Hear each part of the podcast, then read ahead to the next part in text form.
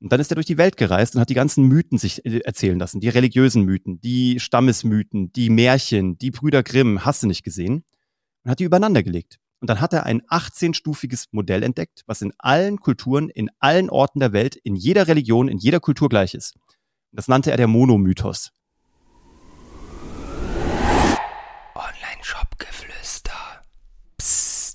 So, herzlich willkommen zur heutigen Folge des Online-Shop-Geflüster Podcasts. Und heute haben wir einen ganz besonderen Gast, nämlich Uwe von Grafenstein vom Geschichten, die verkaufen Podcast. Und das ist tatsächlich eine Duo-Folge. Das heißt, es gibt einen zweiten Teil dieser Folge bei Uwe im Podcast. Geschichten, die verkaufen, ist auch immer vorne dabei in den Marketing-Charts. Verlinken wir auch in den Show Notes. Also wenn dir das Gespräch hier zusagt, dann schau auf jeden Fall auch bei Uwe nochmal vorbei. Da gibt es nämlich auch regelmäßig sehr, sehr guten Content, der auf jeden Fall immer guten Mehrwert mit dabei hat.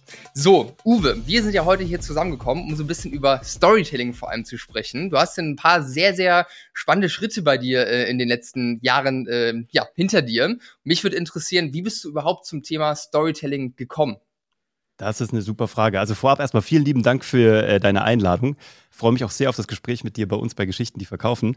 Wie bin ich zum Storytelling gekommen? Als kleiner Knirps, acht Jahre alt, habe ich angefangen zu zaubern. Ich war ähm, ein daheimgebliebener. Es war so, ich war in der Nähe von Kassel bin ich groß geworden und da hatten wir nicht so viel Geld und die, die nicht in den Urlaub fahren konnten, irgendwie in die Sommerferien, die waren von der Stadt Jugendpflege eingeladen, so Kurse zu machen. Töpferkurse, Clownkurse, keine Ahnung. Und ich war halt bei einem Zauberkurs. Und da habe ich gemerkt, ach, ist ja total interessant. Wenn ich ähm, etwas so mache, lachen Leute. Wenn ich es so mache, dann weinen die. Wenn ich das so mache, machen die gar nichts. Und wenn ich so mache, dann applaudieren die. Und da habe ich gemerkt, wie man mit Aufmerksamkeit umgeht. Und das ist nichts anderes, was ein Zauberkünstler macht. Der lernt, die Aufmerksamkeit von Menschen zu fesseln, zu steuern und dann in eine Handlung zu übersetzen. Und das fand ich super spannend. Mit 16 war ich dann damit selbstständig, mit 21 habe ich meine erste Firma in Köln gegründet, die erste öffentliche Zauber- und Schauspielschule Kölns. Wegen Harry Ihr Potter war das Ding geil, ausverkauft. Nice. Fünf Jahre lang. Du musst dir vorstellen, kam immer der neue Film, halbes Jahr später Buch, halbes Jahr später Film, halbes Jahr später der neue Buch. Also an der Stelle vielen Dank an Joanne K. Rowling, dass sie mir fünf Jahre mein erstes Business finanziert hat. und dann bin ich, ähm, hatte ich eine eigene Fernsehshow auf RTL 2, It's Magic hieß die, da war ich das Gesicht dieser Zaubershow, da durfte ich das vor vielen Millionen Menschen machen. Und bin darüber ins Fernsehen gekommen, war dann Fernsehproduzent. Verworrene Wege, äh, mich hat das Thema Markenführung interessiert. Ich war dann bei einer Firma erst als Berater, die Marken gesteuert hat, wie Viva, MTV, äh, Gruner, Bertelsmann und Ja, äh, also Gruner und Ja und Bertelsmann. Und ähm, dann bin ich darüber ins Fernsehen gekommen, habe meine eigene Fernsehproduktionsfirma gegründet in München, die SEO Entertainment. Die habe ich dann innerhalb von zehn Jahren so unter die Top 5 der unabhängigen Produzenten gebracht. Wir haben Joko und Klaas zu ProSieben geholt. Und da durfte ich dann all das übertragen, was ich auf der Bühne mal gelernt habe, auf digitale oder auf ein digitales Medium, was aber ein Massenmedium war und hatte aber dann nicht nur die, die Rückmeldung klatschen oder nicht klatschen, sondern datengetrieben, wie viele Leute haben es geguckt, welche Zielgruppen, welche Geschlechter, wie haben die es gefunden, wie lange war die Watchtime, bla bla bla. Ja. Und habe ich das im großen Stil gemacht. Am Ende hatten wir viele, viele Mitarbeiter, sind sehr gewachsen, haben 2017 dann den Fernsehpreis und den Grimme-Preis gewonnen, haben die größte Game Show der Welt mit Sylvester Stallone für Netflix produziert und ähm, dann hatte ich, konnte ich die Firma verkaufen. Dann standen halt alle vor der Tür und das habe ich dann auch gemacht. Habe dann ein Jahr in Los Angeles gelebt und ähm, da wusste ich dann nicht, was ich mit mir anzufangen weiß. Hat meine Frau gesagt, wenn du nicht bald was machst, dann schmeiße ich dich raus. Dann habe ich gesagt, na, dann mache ich halt einen Podcast. Jeder Affe macht jetzt einen. Kann ich ja auch. Ja, das, das ist ja, wie schwer kann das sein? Ich bin ja Fernsehproduzent, ich muss ja nur das Bild weglassen. Und du, dann habe ich darüber den Bernhard kennengelernt, Karl Hammer, der damals Kinoheld.de zum Marktführer gemacht hat an CTS Eventim verkauft hat. Und dann haben wir gesagt, wir müssten das doch eigentlich zusammenstecken. Der eine macht Strategie und Kommunikation, also ne, Mr. Storytelling. Dann hat mir Mr. Story Selling, der bei Kinoheld ein Digitalprodukt über Sales zum Marktführer gemacht hat. Und das haben wir zusammengesteckt und daraus wurde dann Geschichten, die verkaufen. Und das ist das, was wir heute tun. Geil. Sehr, sehr geil. Also finde ich auf jeden Fall eine heftige Story. Allein darüber könnten wir wahrscheinlich jetzt eine Stunde sprechen, was, äh, was du da so erlebt hast. Ja, langweilig. Da haben die ja nichts davon. Wir müssen ja über irgendwas reden, was deine, was deine Zuhörer, damit die was davon direkt umsetzen können. Ah, finde ich auf jeden Fall sehr, sehr gut. Also für alle, die jetzt zuhören, wir haben ja auf jeden Fall heute einen Gast mit am Start, der auch die Business-Seite kennt und da wirklich schon einen Track Record äh, irgendwo aufgebaut hat in den letzten Jahren. Äh, also wirklich äh, sehr, sehr beeindruckend, sehr, sehr krass und auch sehr, sehr cool, weil ihr habt ja neben Geschichten, die verkaufen, auch noch ein anderes Konzept Konzept, was das Ganze perfekt ergänzt, nämlich Systeme, die skalieren, was eigentlich so auch die perfekte Symbiose aus meiner Sicht ist. Mhm. Sehr schön. Dann wissen wir jetzt, wo du herkommst. So, und wenn du es noch nicht getan hast, dann abonniere und bewerte diesen Podcast sehr gerne. Das hilft uns extrem weiter, noch mehr Online-Shop-Betreiber zu erreichen und ihnen weiterzuhelfen. Und du bekommst alle neuen Folgen auch äh, direkt in deine Inbox. Deswegen bewerten und abonnieren. Vielen, vielen Dank für deinen Support. Dann erzähl uns doch gerne mal, Uwe, warum funktioniert denn Storytelling eigentlich so gut? Also was steckt da psychologisch, sage ich mal, dahinter? Ja, das ist auch eine geile Frage. ähm, es gibt, weißt du, viele, haben die, viele Menschen haben schon mal von diesem Konzept der Heldenreise gehört. Ähm, ja. das, die Heldenreise ist ein, ein dramaturgisches Modell, wo äh, es gab mal einen Forscher, Joseph Campbell heißt er, der wollte wissen 1945, ob alle Menschen gleich ticken, ob es so einen genetischen Fingerabdruck gibt, egal ob du Kiswahili sprichst, ob du Französisch sprichst, ob du in Westafrika oder in Südindien aufgewachsen bist, auch wenn du noch nie Kontakt miteinander hattest, weil 1945 gab es halt auch noch kein Internet. Und dann ist er durch die Welt gereist und hat die ganzen Mythen sich äh, erzählen lassen. Die religiösen Mythen, die Stammesmythen, die Märchen, die Brüder Grimm, hast du nicht gesehen. Und hat die übereinander gelegt. Und dann hat er ein 18-stufiges Modell entdeckt, was in allen Kulturen, in allen Orten der Welt, in jeder Religion, in jeder Kultur gleich ist. Das nannte er der Monomythos. Wahnsinnsschinken, tolles Buch, der Heros in tausend Gestalten, kann man lesen, muss man aber nicht. Das wurde von einem jungen Mann ähm, in Kalifornien viele Jahre später wiederentdeckt. Der heißt ähm, Christopher Vogler. Und der war an der UCLA und hat daraus einen siebenseitigen Exzerpt geschrieben. Und der ist irgendwie rund gegangen in Los Angeles, bei allen Filmstudios. Und Disney hat das Ding damals gesehen und hat gesagt, wie geil, wir müssen den Typen einkaufen, weil die haben gerade am Skript gearbeitet von König der Löwen. Und es war eine Katastrophe. Es hat nicht funktioniert, schon bei den Lesungen nicht. Dann haben sie Christopher geholt. Der hat das mit dieser reduzierten Variante der Heldenreise, der zwölfstufigen, überarbeitet. Und ähm, das Ganze wurde ein Mega-Hit. So, aber auch die Jesus-Geschichte ist danach gestrickt. Aber auch Harry Potter ist danach gestrickt. Aber auch ähm, John Wick ist danach gestrickt. Warum? Weil es einfach nur ein Modell ist, ein psychologisches, wie Menschen auf eine Herausforderung reagieren. Und dann irgendwann haben wir uns das genommen und haben überlegt, das ist ja nicht nur Storytelling, das ist ja Marketing und vor allem ist es eine Customer Journey. Ich bin am Anfang Stufe 1 in einer gewohnten Welt, einer Welt des Mangels. Mir fehlt was. Ich brauche, keine Ahnung, Socken, ich muss mir irgendwo Socken kaufen. So, wo kann man Socken kaufen? Momentan brauche ich noch gar keine Verweigerung des Rufs, weil noch haben sie nur ein kleines Loch. Oh nein, das Loch wird immer größer und ich muss am Wochenende zu meiner Mama und bei meiner Mama muss ich immer die Schuhe ausziehen und dann, und dann muss ich mir Loch. was anhören. dann habe ich ein Problem. Und deswegen brauche ich dann einen Mentor.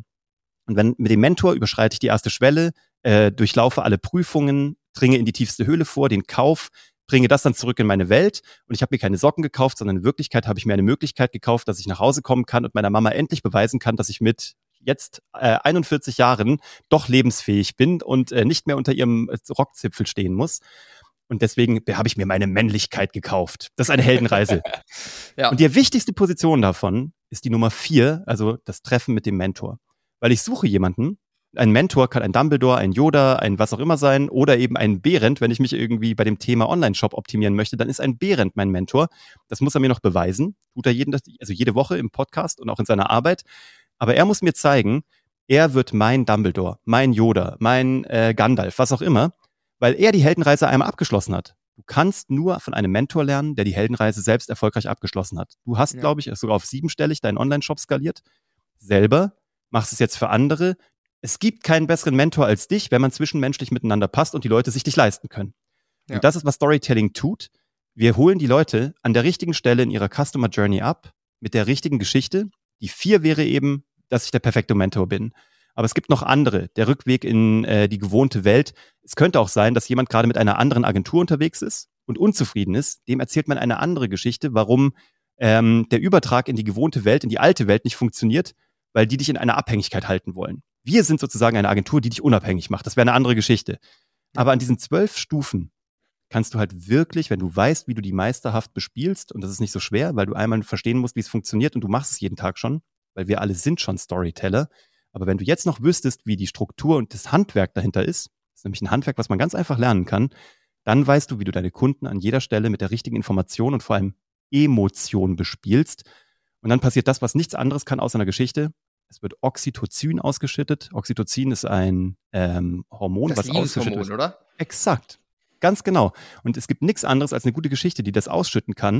Und was dann passiert ist, das ist das Gefühl, was du hast, wenn du mit deinem Hund knuddelst, deine Mama in den Arm nimmst, deine Ehefrau knuddelst, deine Kinder zu, zu gute Nacht bringst und ihnen nochmal auf die Stirn küsst.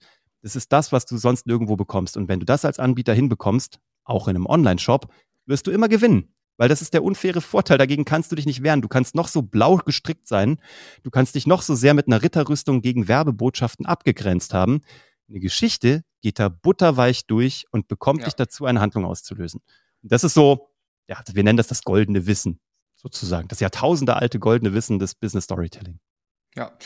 Ja, krass, boah, da waren so viele, so viele schlaue Sachen dabei, die du da gerade gesagt hast. Aber ich gebe dir vollkommen recht. Also ich glaube auch, dass Storytelling so eine absolut kranke Power hat, äh, die, man, die man nutzen kann. Also jetzt bei uns zum Beispiel bei der Beratung, was du jetzt gerade gesagt hast, wir haben selbst einen Online-Shop aufgebaut. Das mhm. ist tatsächlich, wir führen am Ende, wenn wir einen neuen Kunden gewonnen haben, führen wir mit dem ein Interview durch, um einfach auch die Customer Journey, sage ich mal, nachzuvollziehen, herauszufinden, was waren jetzt so die Sachen, die sie vielleicht länger davon abgehalten haben, anzufragen, was waren die Touchpoints, die sie hatten, etc. Und da fragen wir natürlich auch, warum sie sich letzten Endes dann für uns entschieden haben. Und da ist tatsächlich genau das immer der Punkt, weil wir selbst einen Online-Shop aufgebaut haben, eben diese Praxiserfahrung haben.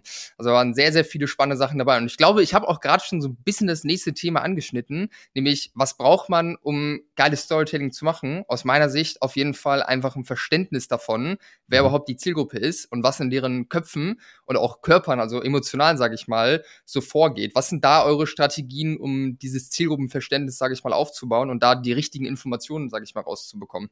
Du hast es eigentlich gerade selber schon gesagt und ich habe gerade was gehört, was dich, glaube ich, äh, vor 80 Prozent aller Mitbewerber katapultiert. Ihr befragt eure Zielgruppe. Das finde ich übrigens mega geil. Das sagen wir jedem. Es, Im Sales-Prozess fragen wir schon, was war der letzte Absprungpunkt, damit du jetzt die Entscheidung getroffen hast, mit uns zu sprechen? Was hat dich geflasht? Wir fragen aber auch literally die, die bei uns absagen und nichts kaufen, fragen wir, fair enough. Das heißt, wir wissen mehr als du. Das heißt, wir haben dir die falschen Informationen gegeben. Was war das Problem, dass du nicht bei uns gekauft hast? Erstens ja. wissen wir dann danach, warum sie nicht kaufen und B können wir sie dann immer noch flippen, weil wir ihnen die richtigen Sachen sagen können. Aber wir machen genau das, was du sagst. Wir fragen die richtigen Leute und zwar nicht, ähm, eine Zielgruppe ist für uns weniger jetzt Herbert 57, grauhaarig, Schlipsträger, 67.000 Euro im, im Jahr. Das interessiert uns eigentlich nicht. Uns interessiert von einer Storytellingsperspektive, in welcher Welt des Mangels lebt Herbert gerade. Also was ist gerade sein Bedürfnis? Stand heute. Wir wollen ihm sein erstes Bedürfnis befriedigen sage ich mal, der erste, das erste Produkt im Online-Shop. Ja? Also du hast ein Produkt oder mehrere Produkte. Das erste Produkt war jetzt toll, der Socken hat gut funktioniert. Dann denkt er sich, naja gut, also ehrlich gesagt, der Socke ist super, aber ich fahre ja auch Ski und da brauchen wir ja irgendwie dicke Socken mit so einem elastischen Bund oben, damit die, keine Ahnung, so, ne? Und irgendwie das erste Problem haben sie mir in der ersten Customer Journey ja schon irgendwie gut gelöst. Jetzt gucke ich doch mal, ob sie mir mein zweites Problem auch noch lösen können, weil warum nicht? Das ist ja, ne, die haben es ja schon bewiesen, bevor ich mir jemand komplett neu suchen. Deswegen, wir sprechen mit Leuten, die wir wirklich ähm, erreichen wollen und die das Problem haben. Und wir probieren sie eben nicht über Alter, Gewicht, Demografie etc. zu clustern, weil das in der Regel ein bisschen ein überholtes Produkt ist sozusagen. Kann man machen, ja. aber es nützt dir ja nichts, wenn du halt eine sehr ähm, differente Zielgruppe ansprichst. Alleine was nützt aber, es sowieso nichts. Null, gar nicht. Und was ja. aber auch super spannend ist, was wir gemerkt haben, ist, ähm, das Schöne ist halt, dadurch, dass du halt so eine Struktur wie die Heldenreise hast, funktioniert die bei allen. Und da die an der richtigen Stelle auch verschiedene, äh, nämlich blaue, gelbe, grüne und auch äh, rote im Diskmodell abholt, weil wir nämlich alle anfällig oder an, ähm, also offen für Geschichten sind, weil wir eben so konditioniert sind, ist das schon mal ein sehr mächtiger Hebel. Und wenn du es ganz schnell machen magst, gibt es eine Vier-Schritte-Storytelling-Formel, die wir rausdekliniert haben aus dieser Heldenreise. Weil immer alle zwölf Stufen durchzureiten, ist im Alltag ein bisschen mühsam. Das ist halt, wenn du eine, eine große Kampagne, einen großen Online-Shop, eine große Webseite aufsetzt, wenn du ein Erzählprodukt wie ein Buch baust, ist das super und für das Verständnis einer Zielgruppe. Aber in der Umsetzung daily haben wir eine Vier-Schritte-Storytelling-Formel und da hast du die vier wichtigsten Sachen aus den zwölf drin. Das erste ist, du brauchst einen Protagonisten. Jemand, der wirklich etwas will, der etwas sucht. Ja?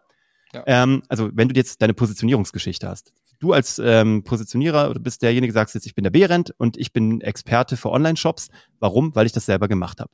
Und das Zweite ist, ich brauche ein ganz klares Ziel für meine Kunden.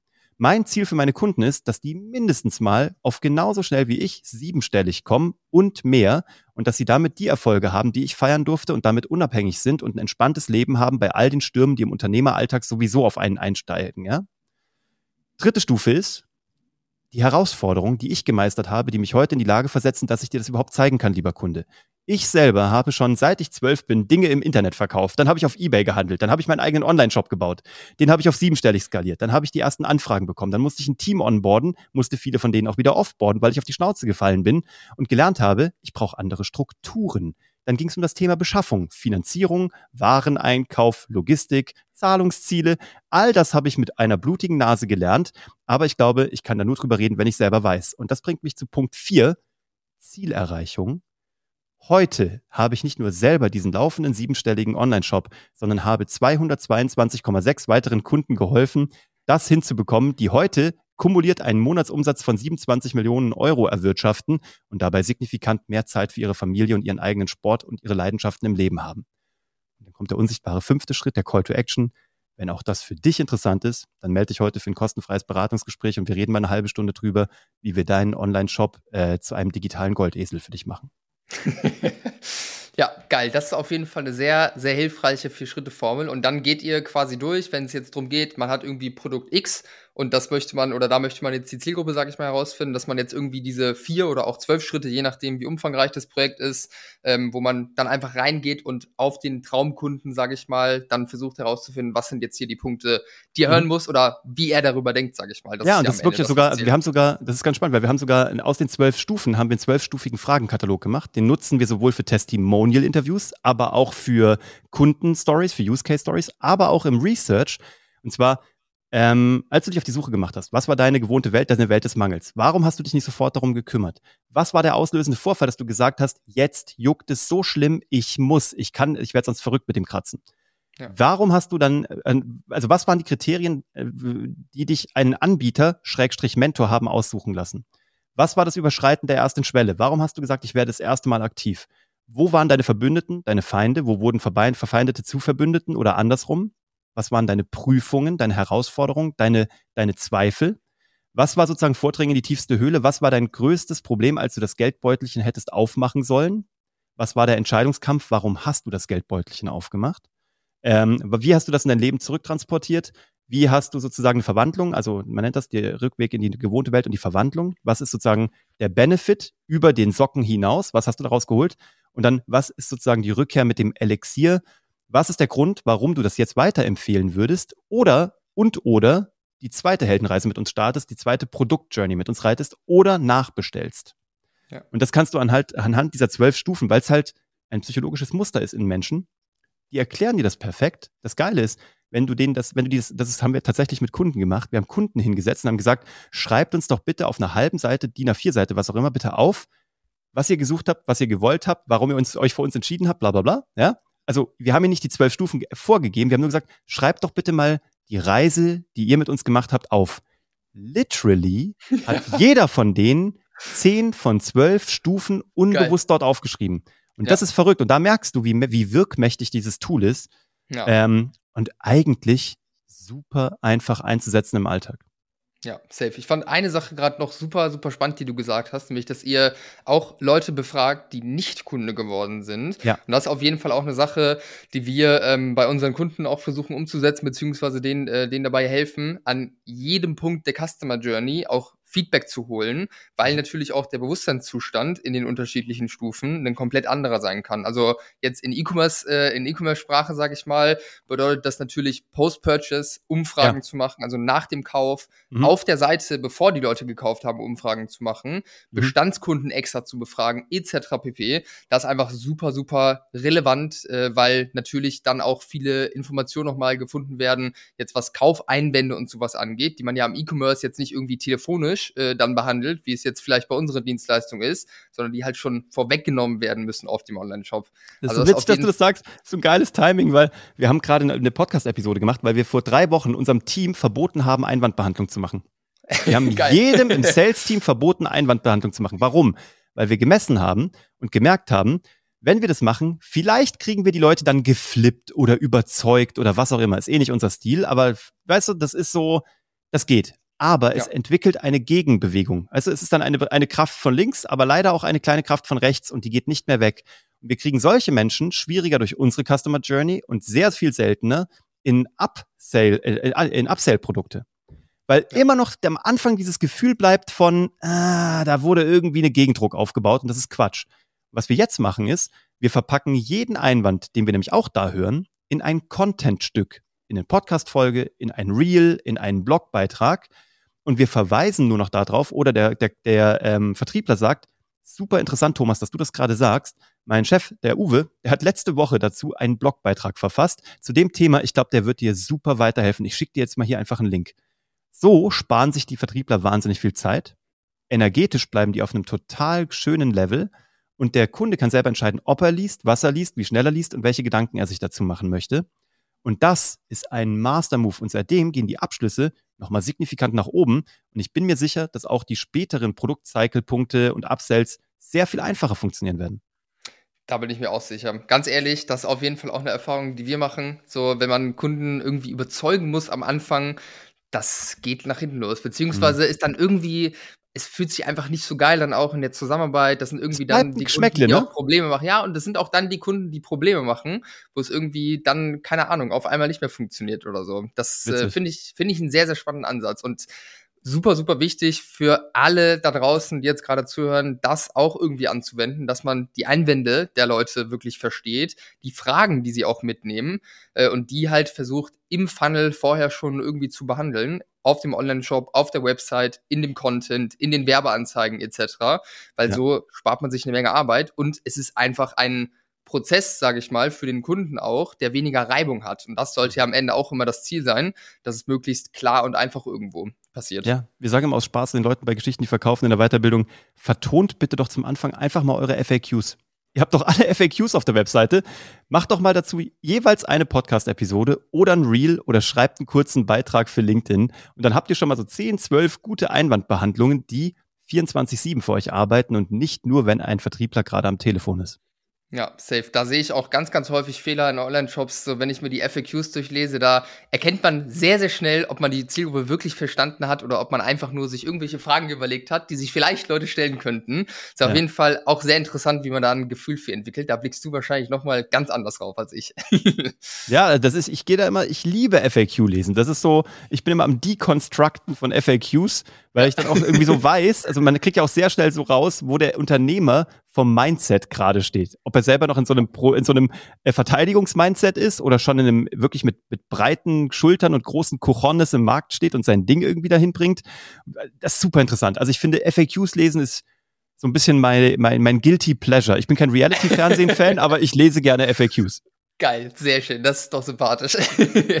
Lass uns mal ein Thema angucken. Ich sehe ja jeden Tag ganz, ganz viele Online-Shops und ganz, ganz viele Produkte und manche Sachen, die funktionieren irgendwie, obwohl das jetzt kein super besonderes Produkt ist, sage ich mal, beziehungsweise ein Produkt, was in dem Markt auch ist, der eigentlich sehr, sehr crowded ist, wo einfach sehr, mhm. sehr viel los ist. Mhm. Und ich sehe teilweise Produkte wie auch ein Kunde von uns, der ist eigentlich perfektes Beispiel dafür, Wahrlich Rum. Der mhm. hat einen Rum, der nach Christian Wahrlich, das ist so eine Tattoo-Legende aus Hamburg, der auch eine Grog-Bade hatte und da auch Rum und sowas ausgeschenkt hat. Das ist die Story, die um dieses Produkt gebaut wurde. Mhm. Äh, und das ist komplett durchgezogen eigentlich durch die ganze Geschichte. Und das funktioniert von Anfang an einfach richtig geil im mhm. Marketing. Mhm. Klickpreise super gering, die Leute feiern das, die Leute kommen wieder, einfach weil eine geile Story drum gebaut ist. Wenn man jetzt irgendwie ein Produkt hat und diese geile Story noch nicht um das Produkt gebaut hat, wie wäre so dein Ansatz jetzt im E-Commerce, wenn man wirklich physische Produkte verkauft, da eine Story drum zu bauen oder da einen Ansatz zu finden, sage ich mal. Wie würdest du da rangehen?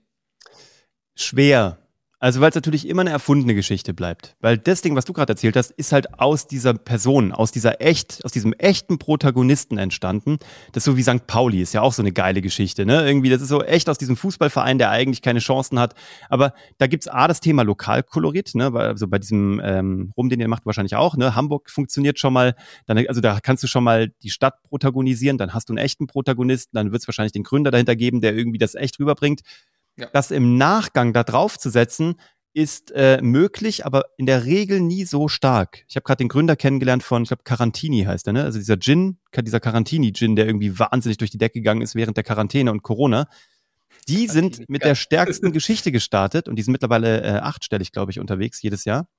Die sind mit der Geschichte gestartet. Unser Gin kostet, ich weiß nicht, 25 Euro, 30, 35, keine Ahnung. Und 5 Euro von jeder Flasche geht an unsere Lieblingskneipen in Frankfurt, damit die nicht pleite gehen über Covid. So. Und da hätte man doch auch denken können, das Ding ist jetzt platt nach Covid. Dieses Ding hat sich ausgelutscht, das ist vorbei. Ganz im Gegenteil. Die haben einen Flagship-Store aufgemacht in der Zeil, also da am teuersten Platz in Frankfurt vor Ort, haben sie einen Flagship-Store aufgemacht, was nie geplant war, und haben diese Lokalität weitergespielt, haben das Geld ausgeschüttet, haben Hunderttausende an Euro an ihre Lieblingsgastronomen, die wirklich hätten zumachen müssen, ausgeschüttet. und sind in Frankfurt dadurch in die, in die Stadt-DNA übergegangen, aber es hat Kreise durch ganz Deutschland gezogen. Auch aus den Gründen, dass der wohl nicht ganz so scharf ist irgendwie. Frauen mögen den sehr gerne, weil er ein bisschen lieblicher ist als normaler. Bla bla bla. Aber so eine Geschichte ist so stark, die kannst du dir im Nachgang gar nicht überlegen. Das waren zwei ja. Typen und ein Mädel, die einfach helfen wollten und gemerkt haben, sie machen was ganz anderes. Ich glaube, die haben Recruiting gemacht, Performance Recruiting auf Facebook und haben dann gedacht, ey, ganz ehrlich, wir müssen jetzt hier Hilfe, also wir müssen hier was tun. Dafür brauchen wir ein Werkzeug. Wir machen einen Gin, weil wir ihn lieben. Ja. Ähm, alles andere geht, aber da müsste die Geschichte schon sehr gut sein. Und ich überlege auch immer, was ist so eine gute, nachträglich gebaute Geschichte? seltenst findest du eine, die dich so richtig wegflasht. Ja, ich wollte dich sowieso noch fragen, lass uns die jetzt zwei, zehnmal ganz kurz vermischen, was so No-Gos sind bei einer Geschichte. Und aus meiner Sicht ist ein No-Go bei einer Geschichte erstens, wenn sie gelogen ist. Oh Gott. Oh Gott. Also das, das hat am Ende was mit Ethik, mit Moral zu tun, sage ich mal. Das darf mhm. natürlich jeder für sich entscheiden, aber das ist für mich persönlich ein No-Go. Und auch, wenn sie irgendwie nicht authentisch ist, wenn so kein roter Faden, sage ich mal, drin ist, weil das merkt man, wenn man diese Geschichte hört. Was sind für dich sonst noch No-Gos, wenn man jetzt über Storytelling und Geschichten spricht? Naja, schau dir mal an, oh, es tut mir immer so leid, aber schau, schau dir mal an Finn Kliman. Finn Kliman war eine Monstergeschichte, der im Online-E-Commerce richtig gerissen hat. Egal, ob er mit seinen Klamotten, dann später die Masken und was da alles war, vor Ort Locations gehabt hat, als Speaker, als Fernsehproduzent, auf Netflix. Da war, da war eine gute Geschichte dahinter. Die Geschichte war gut, kann man nicht wegdiskutieren. Nur sie war halt an vielen Stellen nicht ganz ehrlich oder eben hardcore gelogen. Das wird irgendwann mal später irgendjemand be bewerten müssen, der schlauer ist als ich. Aber das ist halt echt in die Hose gegangen. Und da merkst du halt, wäre er nur an seinen starken Elementen geblieben, es hätte vollkommen ausgereicht. Aber da ist was nicht ganz glatt gelaufen. Das ist das eine. Das ist so ein perfektes Beispiel dafür, finde ich, wie ein ganzes Produktuniversum durch ja, Unehrlichkeit in sich, also das ist ja implodiert. Das ist ja nicht mal mehr ein bisschen dem kaputt, das ist ja weg. Das ist, ist pulverisiert. Ja, safe. Kurzer Fun-Fact an der Stelle: Finn Kliman wohnt zehn Minuten äh, von meiner Heimat, wo ich aufgewachsen bin. Ach, entfernt. echt, komm. Und, äh, und ich kenne ihn auch. Äh, ich will jetzt nicht meine Meinung irgendwie zu dem ganzen, ganzen, äh, ganzen kundtun, aber was ich auf jeden Fall krass finde daran, an dem Beispiel, ist, dass es ja eine einzige Sache war, yes. die da irgendwie schiefgelaufen ist. Und bam, wie du gerade gesagt hast, alles, 40 Projekte, die irgendwie dran hingen, komplett für den Arsch. Das ist wirklich crazy, ja, safe. Also so, das ist ja am Ende dann der rote Faden, sage ich mal, durch die Geschichte. Wenn man die ganze Zeit von vielen Sachen predigt, sage ich mal, oder für Sachen steht und dann ist da eine Sache, jetzt unabhängig auch von Finn Kliman, die irgendwie nicht dazu passt oder irgendwie konträr wirkt, dann, ja. dann ist halt irgendwie die Geschichte im Arsch. Das ist der Punkt. Und dann finde ich es, ähm, zum Beispiel, ich finde das Thema, also äh, am allerschwierigsten finde ich das Thema Werte. Hängt dann sehr da dran. Also es hat noch was, es kann einmal, gibt es Unehrlichkeit, das ist nochmal die Hardcore-Variante, aber ich finde, es gibt auch Wertesysteme. Wir haben zum Beispiel immer wieder Anfragen, ähm, auch von politischer Seite, ob wir Storytelling für Kampagnen machen. Und wir sagen das mhm. ganz bewusst ab.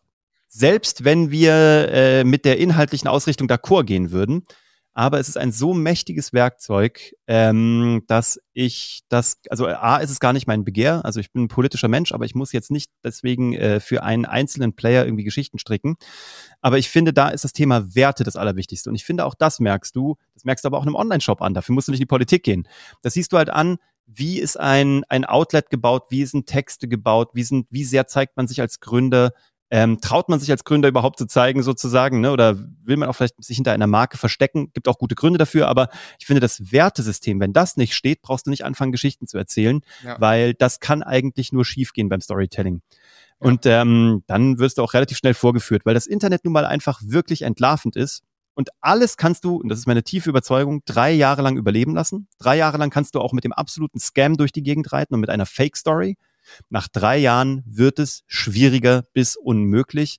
Und wenn dein Wertesystem da nicht stimmt, ähm, dann, ja, dann bist du da und dann bist du aber auch wieder weg. Ja. Deswegen, ich bin so ein Fan davon, eine Geschichte zu bauen, die auf Marathon ausgelegt ist und die immer ja. funktioniert, die sich aber auch weiterentwickeln darf, weil du dich als Mensch und als Unternehmer oder aber, wenn dein Unternehmen der Protagonist ist, das entwickelt sich ja auch weiter. Du musst also eine Geschichte nicht in Stein schlagen und danach ins ja. Regal stellen. Die entwickelt sich weiter, aber die Werte werden wahrscheinlich ziemlich ähnlich sein von Anfang bis zum Ende eines Unternehmens. Ja, safe.